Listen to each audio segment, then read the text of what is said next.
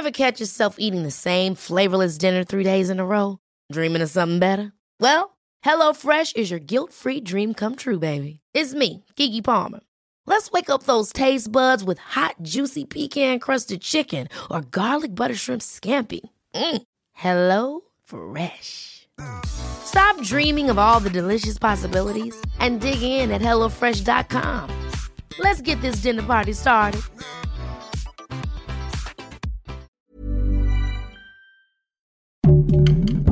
Heraldo Podcast, un lugar para tus oídos. Hoy, en primera plana, ¿crees que la 4T ha hecho un buen trabajo en cuanto a la seguridad en México? Esto es Primera Plana de El Heraldo de México.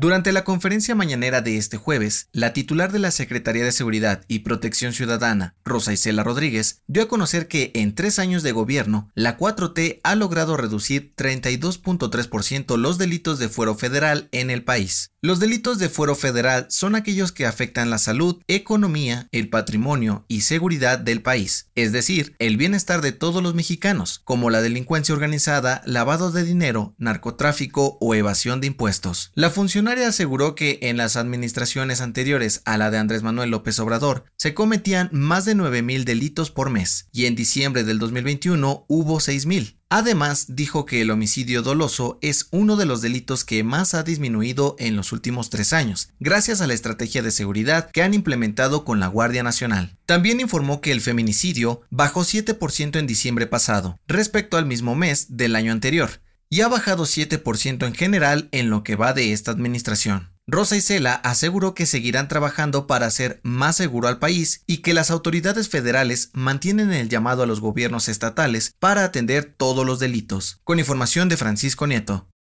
¿Quieres las mejores noticias al alcance de tus oídos? Siga Primera Plana en Spotify y entérate de la información más importante.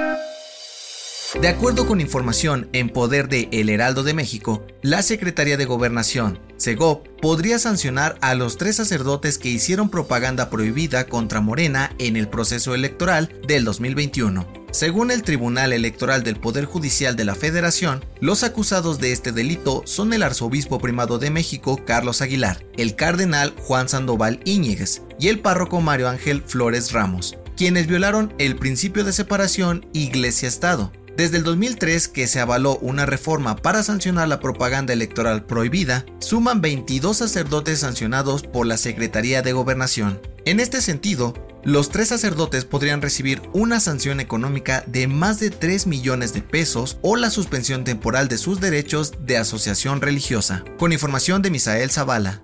En otras noticias, un juez federal ordenó a la Fiscalía General de la República abrir una carpeta de investigación contra el subsecretario de Salud, Hugo López Gatel, por el posible delito de homicidio por omisión debido a las muertes por COVID-19 en el país. En noticias internacionales, este jueves, la isla de Tonga recibió los primeros cargamentos con ayuda humanitaria por parte de Australia y Nueva Zelanda, luego de la erupción del volcán submarino el pasado 15 de enero. Las autoridades de ambos países mandaron contenedores con agua equipos para albergues, generadores eléctricos y artículos de higiene. Y en los espectáculos, la Fiscalía General de la República obtuvo órdenes de aprehensión contra Inés Gómez Montt, su esposo, Víctor Manuel Álvarez, y cinco personas más por su posible participación en los delitos de delincuencia organizada y operación con recursos de procedencia ilícita. Emitieron ficha roja para localizarlos. El dato que cambiará tu día.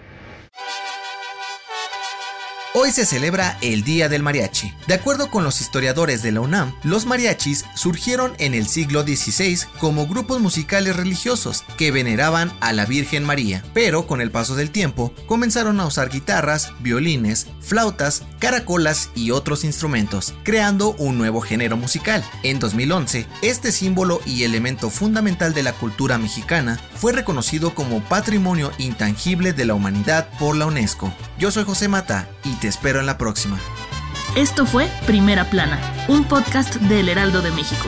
Encuentra nuestra Primera Plana en el periódico impreso, página web y ahora en podcast. Síguenos en Instagram y TikTok como El Heraldo Podcast y en Facebook, Twitter y YouTube como El Heraldo de México. Hasta mañana.